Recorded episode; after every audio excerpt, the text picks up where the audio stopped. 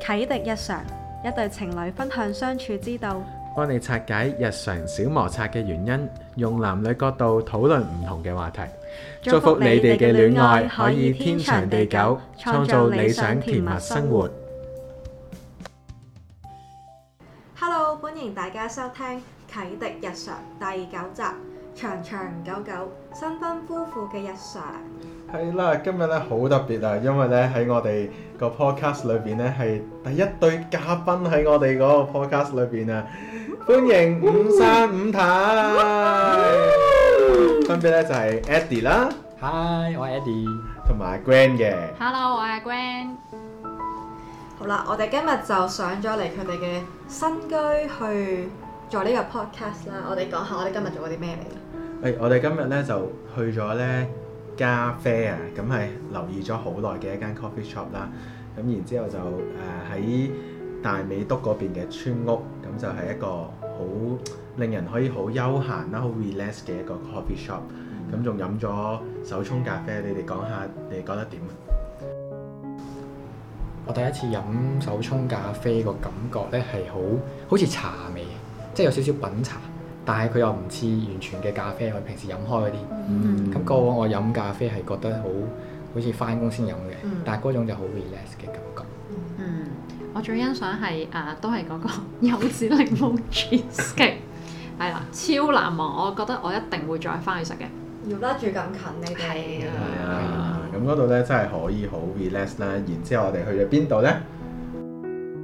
我哋去咗大美督嗰個水壩，係啦係跟啦住就影相。係影相啦啊，我影哋下我哋兩 pair 都好中意影相。咁同埋咧咁，同埋我哋今日嘅衣着咧都係好好配合配合㗎，嘅配係合度啊。極高嘅。咁我哋翻返嚟個正題先，咁究竟咧你哋結咗婚幾耐咧大概兩個幾三個月啦。 ？OK，咁係咪仲處於適應啊，定係點樣咧？算唔算咧？都算係嘅，但係我覺得嗰個處於適應係處於要適應做家務咯，即係咩都要自己去處理翻晒嘅呢一隻適應咯。會可能會有陣時唔慣，因為會覺得攰嘅，即係可能大家都要翻工、放工翻嚟，又要煮飯啊，然後可能有啲家務你要自己 handle 嘅，咁嗰啲位就會覺得攰咯，要適應咯，要繼續係啊。咁嗯做家務嗰個協調上面咧係點啊？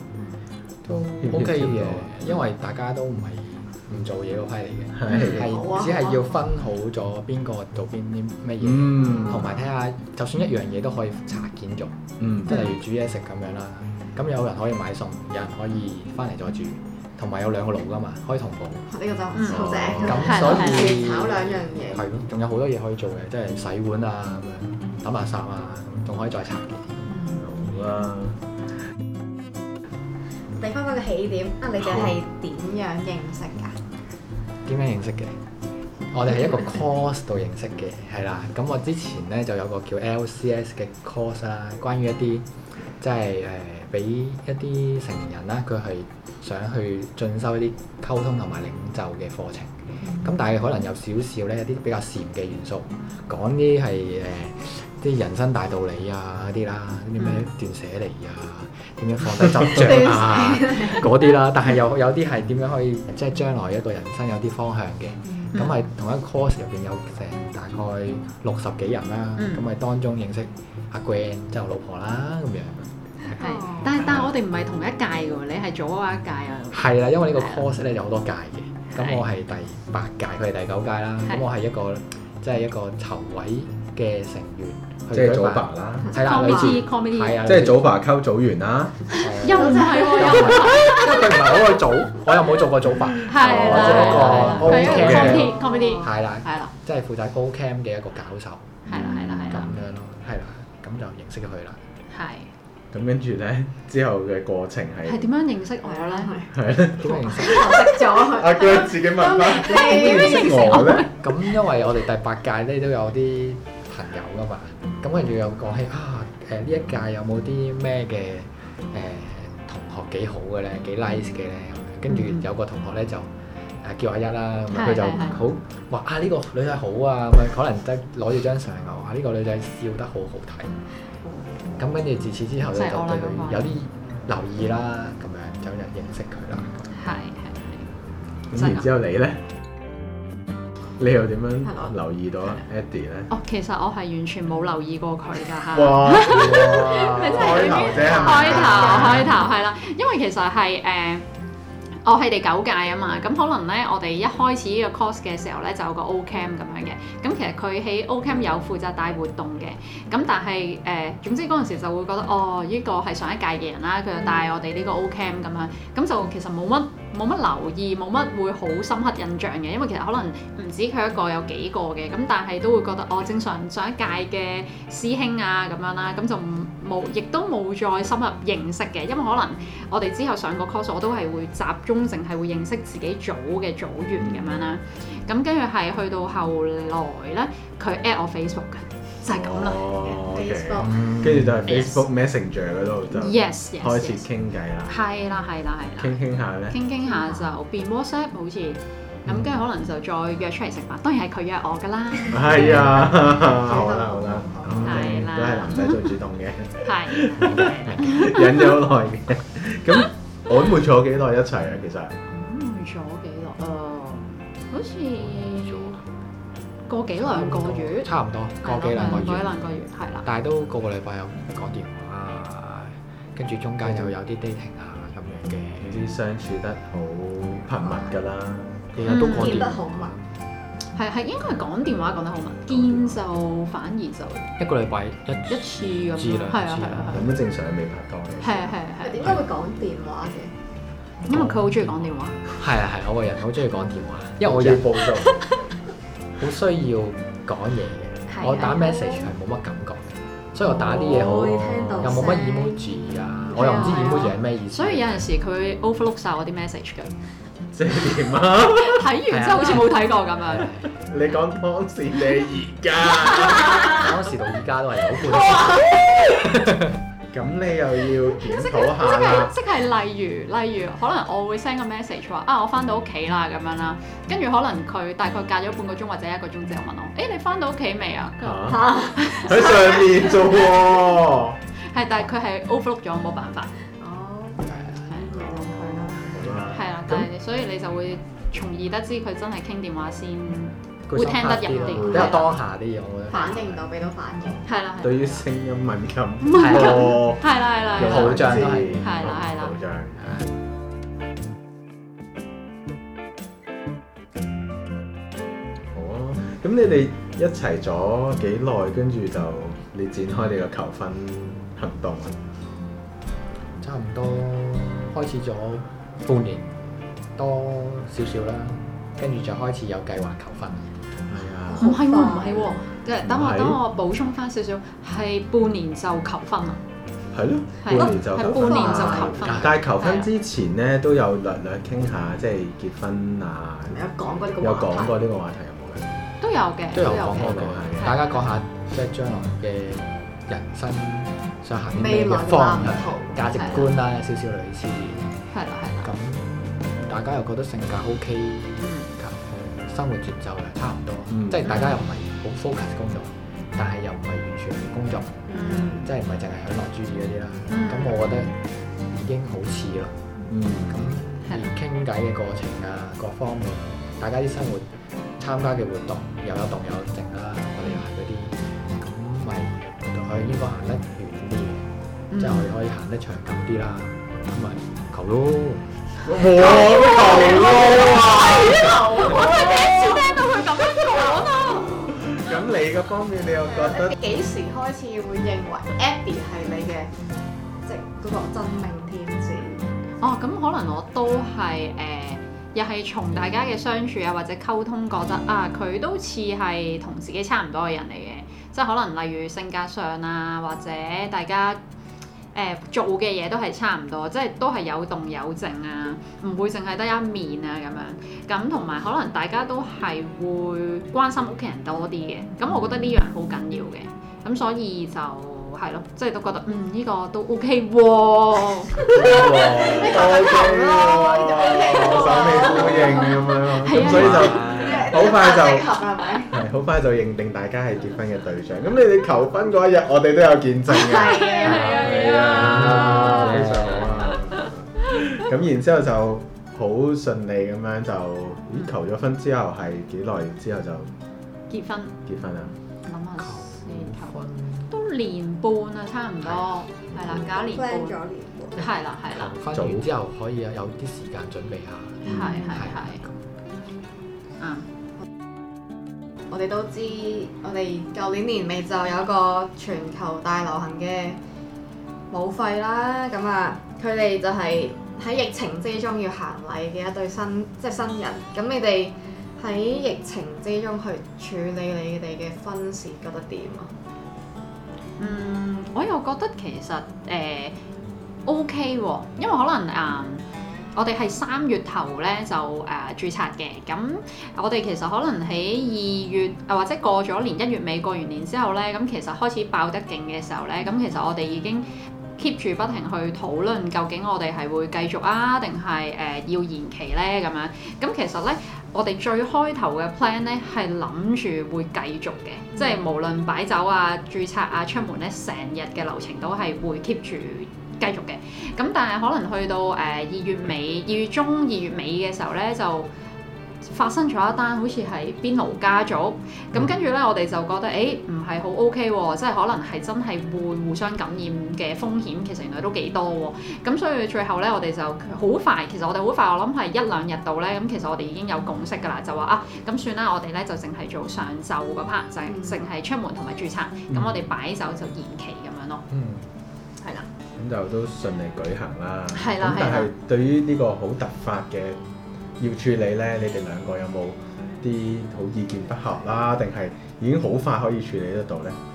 我覺得就我同佢咧，如果做嘢上嚟好好快，嗯即係意思好 work mode 啊，嗯好似翻工嗰種 mode 要啦。處啊理呢啊啲突發事情，嗯但係咧誒，你話你話意見不合冇乜喎，即係我哋傾嘅過程可能只不過半個鐘九個字，或者一日其實已經大概知我哋要點 plan 咯。嗯，咁誒、例如誒、當初冇咁嚴重嘅時候，我哋有 plan A 嘅，即係照搞，不過唔請內地朋友咁樣或者啊內地親係戚啦。不過到第二個禮拜可能又差少少咧，又再講啊，直情唔請內地親戚啦，甚至唔搞擺酒啦。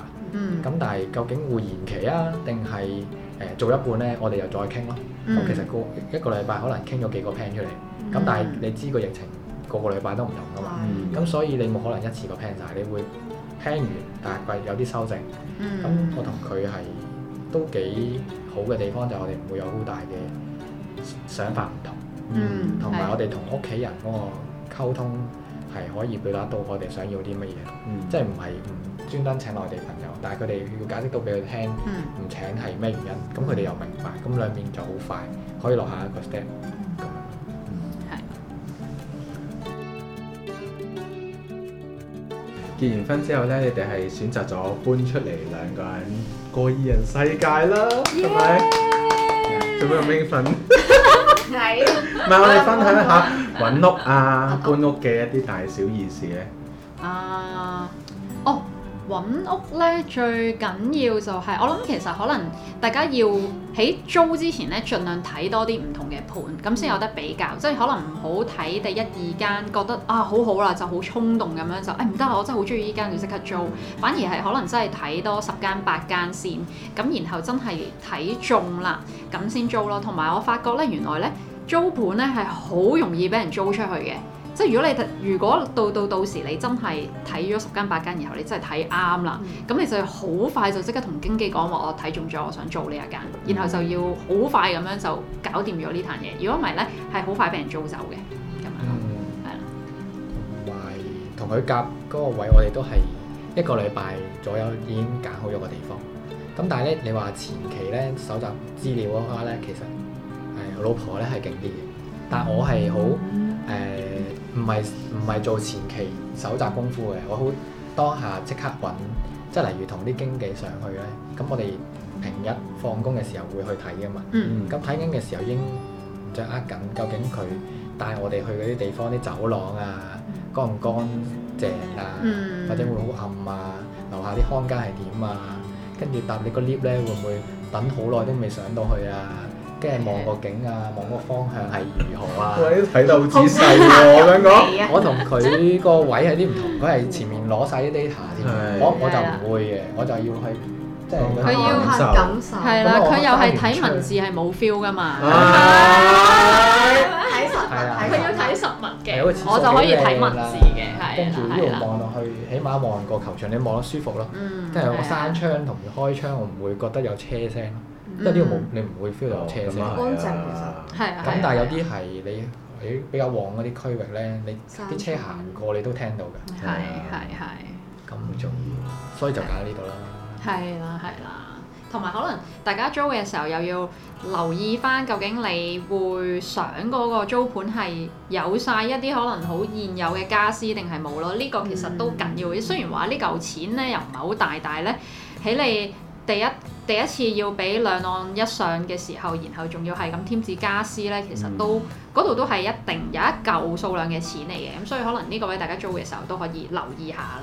不過真係少嘅，所以你哋又揾到，嗯真係好感恩 啊！係啊，真係好彩啊！有好多所以其實我哋係一簽完約一個禮拜就即刻搬到入嚟啦，係啦，因為好多嘢都已經有晒，唔使着自己訂啊、自己買啊又好彩揾到個好嘅業主咧，因為佢嗯係佢俾個免租期我哋好早，係所以我哋可以一個禮拜聽好咗，就下個禮拜已經去搬啲嘢咪，得閒又搬下，得閒搬下咁樣搬過過嚟啦。咁咁樣。係，我哋有一個禮拜係白住嘅，即係唔使俾租，但係又住咗入嚟啦。哦，佢俾咗幾幾多佢面俾租，咗兩個禮拜免租兩個期禮拜，但係我哋用咗一個禮拜時間就搬咗入嚟住啦。快手好啊！爽手啊係啦係啦，所以有一個禮拜係免租嘅情況底下，但我哋已經入咗嚟住啦，咁樣咯。嗯嗯，非常好。係啊。好啦，而家就講下你哋啊入咗嚟住之後有啲嘅生活係點？你哋兩個之間誒、呃兩個喺呢間屋企裏邊有啲咩特別嘅經歷感受咁啊？即係有冇好難忘嘅事情啊？第一次係一兩個人喺一個新誒、呃即係個新居裏邊做一樣嘢啊其實就每個禮拜都唔同感覺嘅，即係一開始係乜都未有噶嘛。咁樣啊！咁你係日日我哋嘅生活就係去超級市場啦、日本城啦。係超級市場係日本城，因為好多嘢你未買嘅嘛屋企。係咁啲跟林住林沈沈嘢，係啦，咁同埋我哋其實即係搬入嚟係講緊三月結咗婚，即係整咗婚之後嘅冇耐嘅時間啊嘛。咁嗰、期係好忙噶嘛，嗯，咁所以咧就會有誒、呃哇，日日都好多嘢做，但係又好好快又建立到成個屋企嘅情況啦。咁但係你話真係好享受嘅係真係有啲家居喺入邊。嗯大家有得開始住啦，嗰種感覺咧就享受緊啦，咁就好好舒適咯。因為平時即係你始終同屋企人住啊嘛，嗯咁所以都會有好多人出出入入啊，會誒用用個廳都未必好方便，但係一一住咗入嚟咧，你覺得好安靜，同埋你又中意坐下廳又得啦，嗯喺房度做下嘢又得啦，瞓覺又好舒服啦，係講下嗰個按摩係啦。個按摩椅係嗰個用嘅量係好大嘅，係好大嘅。我基本上係每一日一翻到嚟，我就會即刻坐上去噶啦。咁跟住可能食完晚飯咧，又會 keep 住成晚都坐喺度噶啦。我起碼係會按一個鐘頭到嘅，係非常之好。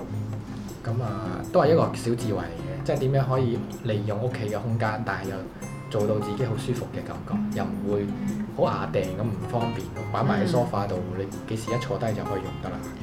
就真係係好有興趣。係係，強烈建議大家買。購買度極高。係 係，同埋呢個誒使用程度非常非常高。我咪用一下趣事啊，譬如喺新啊屋有冇趣事啊咧？等我諗下先啊！誒、試過有一個趣事就係咧，我哋誒、有一次煮嘢食，煮煮下嘢食咧，唔係煮完嘢食咁食完啦，食完就諗住去洗碗，咁行翻去誒、廚房洗碗嘅時候咧，發現咧爐頭未熄火，長期燒住，但係咧係誒爭少少，所以其實係冇火，但係個 gas 未熄晒。係啦，哦咁跟住咧，我其實都發現唔到嘅，係啊，Eddie 發現到嘅啫。咁好彩佢發現到啦，因為咧其實咧我哋發現咧個爐咧已經唔係個個煎 pan 咧係已經乾晒啦，所以好彩佢發現到。所以而家自此我哋非常之小心，每一次熄火之後係啦互互相相咁，哇熄咗火未？熄咗火未？ 咁樣係好 驚。係一個提醒嚟嘅，其實 係啦係啦係啦咁樣咯，我嘅趣事啊，係煮嘢食咯，大家都係哦我都係做嘢煮嘢 食。食，其實我哋 Instagram 好多煮嘢食嘅，係係啦。咁平時係小主小小小自己落廚噶嘛。嗯咁到啱啱入嚟開始就慢慢學煮啦，由煎雞翼啊、煎豬扒啊、誒、嗯整菜啊開始咯，買餸開始啦，嗯即係對我嚟講幾係幾新鮮嘅。係，咁加同埋埋叫佢買菜心馬第樣嗰啲係啊係啊咩係啊 啊？阿居有嘢開講，心啊佢。分唔到咩誒芥蘭啊、咩誒西蘭花啊 我突然間醒菜心起啊一個 好笑嘅，但係我唔喺度嘅，就係話説佢話佢有一次自己煮呢個娃娃菜，咁跟住咁可能之前都係我煮開啦，咁佢就嗰一日自己得閒就自己煮，咁咧總之總誒、總之佢煮完定係我翻到嚟嘅時候，佢就同我講話佢今日個娃娃菜好乾，咁點解咧？原來因為佢冇洗過個娃娃菜，直接落鑊炒，即乾乾淨啊！錯，乾炒哦乾炒乾炒有冇落油咧？嗰次冇好似冇啊，冇落油，亦都冇落鹽。炒清炒，亦都冇洗過嘅，冇洗過會即係乾烘乾咯嘅咩？原來即係烘乾娃娃菜咯。係 㗎，哦，唔係因為你洗完佢瓜瓜菜洗仲完有啲就先水洗分，㗎嘛係啦係啦係啦不過係頭一個禮拜嚟嘅啦，第係啦二個禮拜已之後就經冇事進啦化咗。係啦而係家啦係不斷進步。係啦，咁而家你已經可以炒埋啦。依家開商窗都得，係啊開係啊雙槍係啊，佢自己開兩雙槍，個爐咁係啦係啦，開係啦咗見個你展啦廳喺度喺度係啦做係啦，咁我覺得幾好幾有趣嘅，即係一個大嘅突破，睇住自己乜都唔使開始到依家，起碼去街市啲人都認得你，跟住又唔會昆你，又送多佢你認得嗯你添啊！送係啲咪拗水出嚟啊喺度？阿姐好好嘅，師奶殺手，哦可能見到唉小你心啲咁咁後生咁就自樣己啊幾乖喎呢個人。送兩條葱俾你啦。係啊，我未試過喎。佢上次買餸翻嚟有葱送我，跟住我嚇我咁耐都未試過嘅咁樣咯。咁你下一次，咁你下一次整開葱嚟啊，咁樣就有㗎啦。哦喂不過佢可能唔使出聲哦就已經係有咯葱係係咯係咪？咯，咁咁係咪買大買多啊？因為唔係啊？都係十蚊啫嘛，娃娃菜四包啦。係咯係咯。哦，十蚊有四蚊唔抵。佢係啊好 mini 嗰啲啊。即係啊，mini 嘅一係啦包入邊有四包，係啦係啦係哦啦。咁但係又有四包咁嚇咁咪煲啊咪抵咯十蚊四包咁樣，係啊，抵，我哋好抵㗎。好抵咯！真係但我買嘢俾多佢咯，冇可能咁平。哦嚇，平時可能人哋係十蚊兩包，佢其十實十蚊蚊四四包，你係咪臨收檔嗰陣時去買？唔係有新鮮㗎，咦，我有嘢問，咁咧，你哋搬咗入嚟之後，即係兩人兩夫妻一齊住啦。係咁比起你哋拍拖嘅時候咧，有冇啲新發現咧？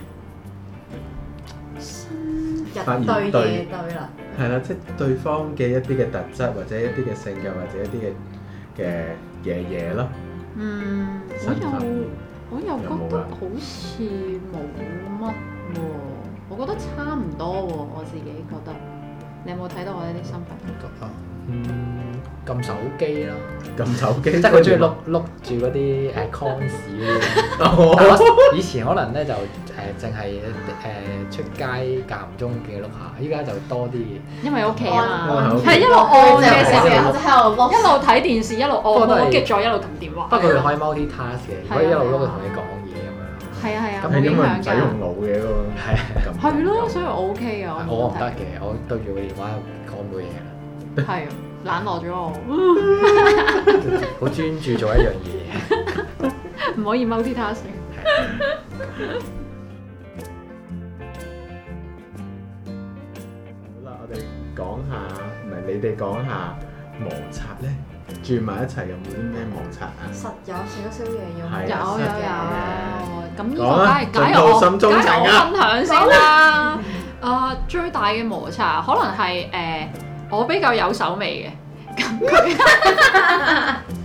佢佢比較冇手。 Eddie 咧好緊張，佢即刻係飲水。要啖水先。係啦，咁所以就可能有陣時有啲手尾位都係比較，即係我比較執得多啲咯。即係可能例如呢個水杯，佢執埋呢個水壺，執完水佢每次都係執完之後就咁，唉，係啊啦就冇閂蓋嘅咁樣啦，每一次都係我閂咁滯嘅，就係咁啦。整咁張整張貼紙落去啊，請山請蓋 閂咁蓋，樣，搞笑，誒哎 OK 喎，可能得喎，真係啊！因為連啊嘛張仲要或者連係張黃色熒光黃係啊係啊嗰啲咧，即係勁 sharp 嗰標啲黃提醒，係標黃標黃。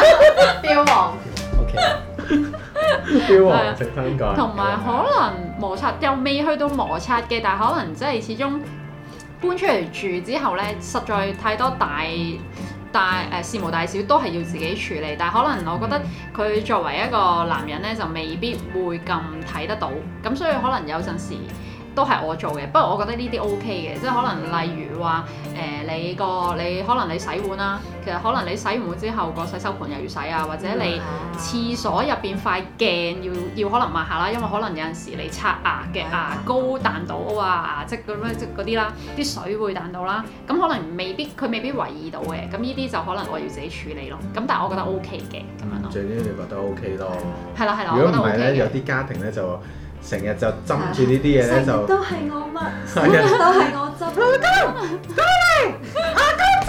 到你，我公職啊！係啦，咁我呢啲我又覺得佢係唉算啦咁樣，我自己搞啦咁樣，即係我覺得佢大嘢佢肯幫，其實已經好好啦咁樣咯，係啦，咁都所以頭先 OK 聽嘅得。出佢有分擔咗啊。係啦係啦係啦，咁所以都 OK 嘅，係啊。你有冇咧？細微位係真係盡女數仔心中情對我不滿女嘅仔係講，極啲嘅，係啊，我覺得 OK 喎，即係意思都係將個屋企整得乾淨啲嘅，整齊啲嘅。係嘛係嘛係，真係好滿意係咪咧？佢最多係有時候一次過，可能一日講太多嘢，咁令到你有啲壓力嘅。嗯即係我如果太太多嗰多個誒係咩嘢啊？啲提醒啊，太多我知可能有好可能好多 minor，屋企有啲好多 minor 嘅嘢要去提醒。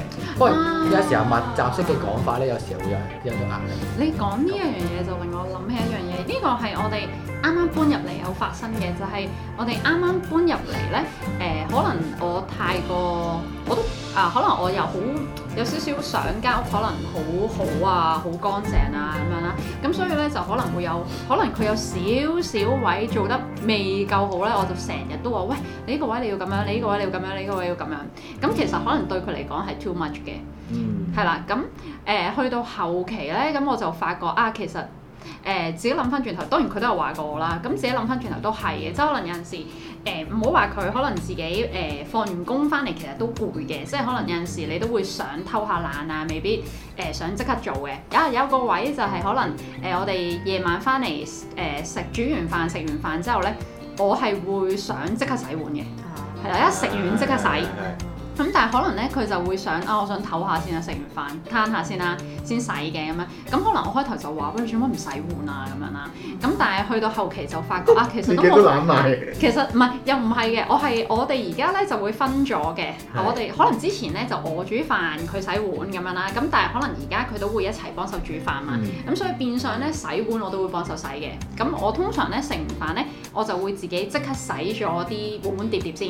咁留翻啲煲，即係幾隻煲咧，咁就佢負責洗嘅。咁我就由佢啦，佢主要留到十點洗，咁就由佢自己晏啲先洗咯。咁其實可以 balance 係啦，係啦，少係少啦，冇面 Festival 係啦係啦，唔使係下就要洗咁。係啦，係啦，係啦，咁樣咯，係啊，就係咁。同埋有個有個空間咯，可能每個有個適應期，嗯即係唔使即刻聽日就變晒咁樣。嗯嗯咁可能係好多你記得到，但係要有個誒、慢慢變成習慣，就可能要兩三四個星期嗯咁、樣。咁我依家其實依家都大家揾到嗰嗰幾個幾個星期之後，嗯嗰、個習慣咧就大家熟知就好好多啦。係係啊，我而家都好少話你，我依家都好少俾 你話，大家都有進步。嗯 但係有少少嬌啊啦。我而家都好少俾你自我話，讚聲好重要。係啊，好叻啊，好叻啊唔，係要自我讚賞噶，要聽一聽我哋之前 嘅 podcast 咧係要互互相相讚讚賞我有噶。㗎，我啊有㗎，有冇㗎？點樣㗎㗎？？你俾啲例子嚟啦。嚇！哦，你好叻啊！誒佢哋好虛偽嘅。 咁你又點讚你老 婆咧？我哋好細心啊，咁都俾你發現到好多問題嘅，哇！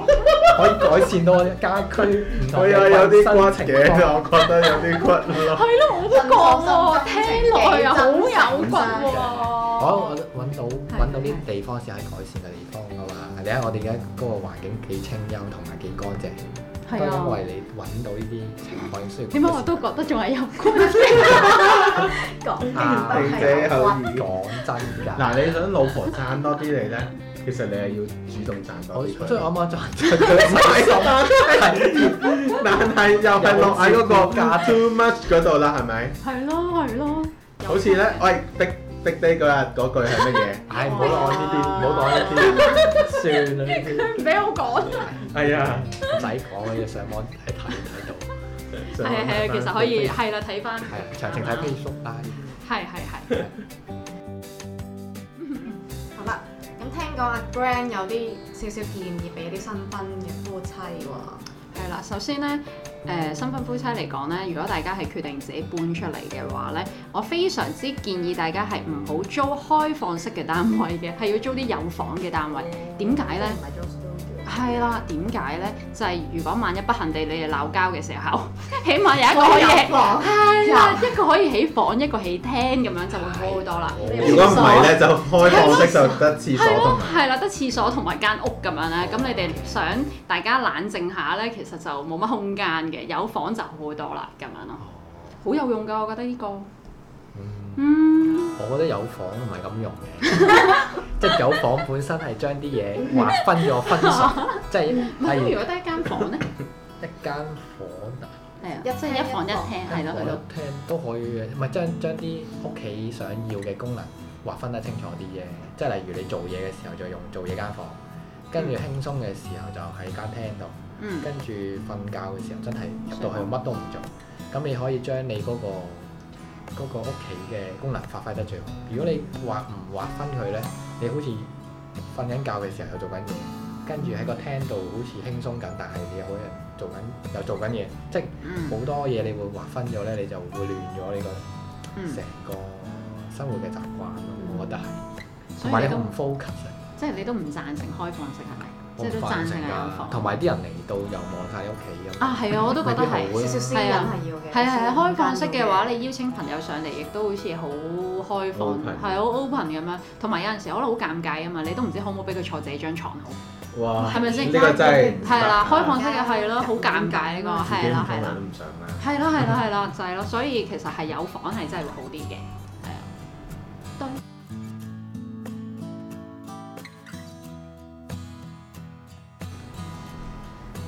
好啦，咁就嗱，你哋就用一句説話去總結或者形容你哋嘅新婚生活啦。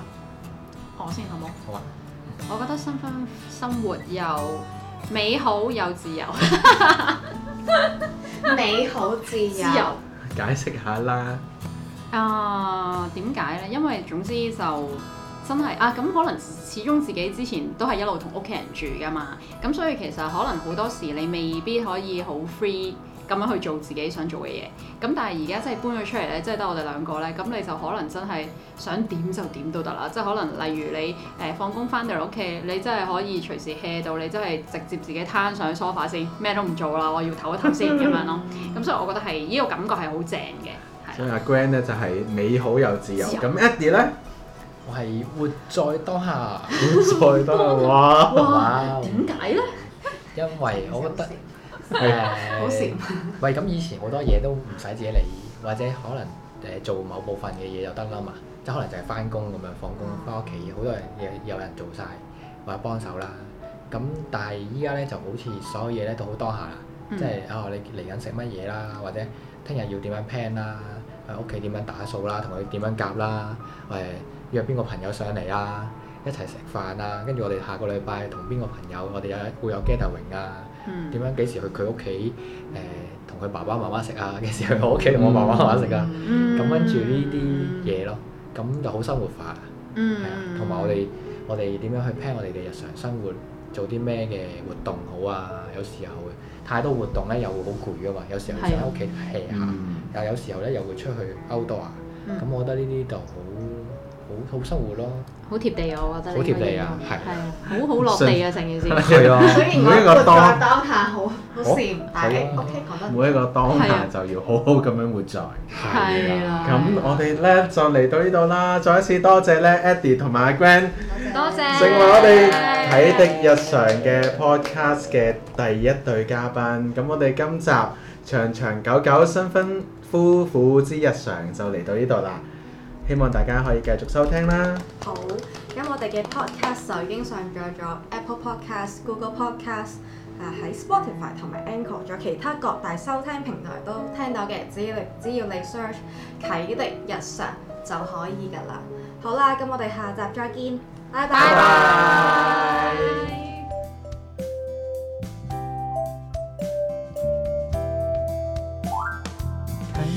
一雙，啟的一雙，啟的啟的一一雙雙。。呼呼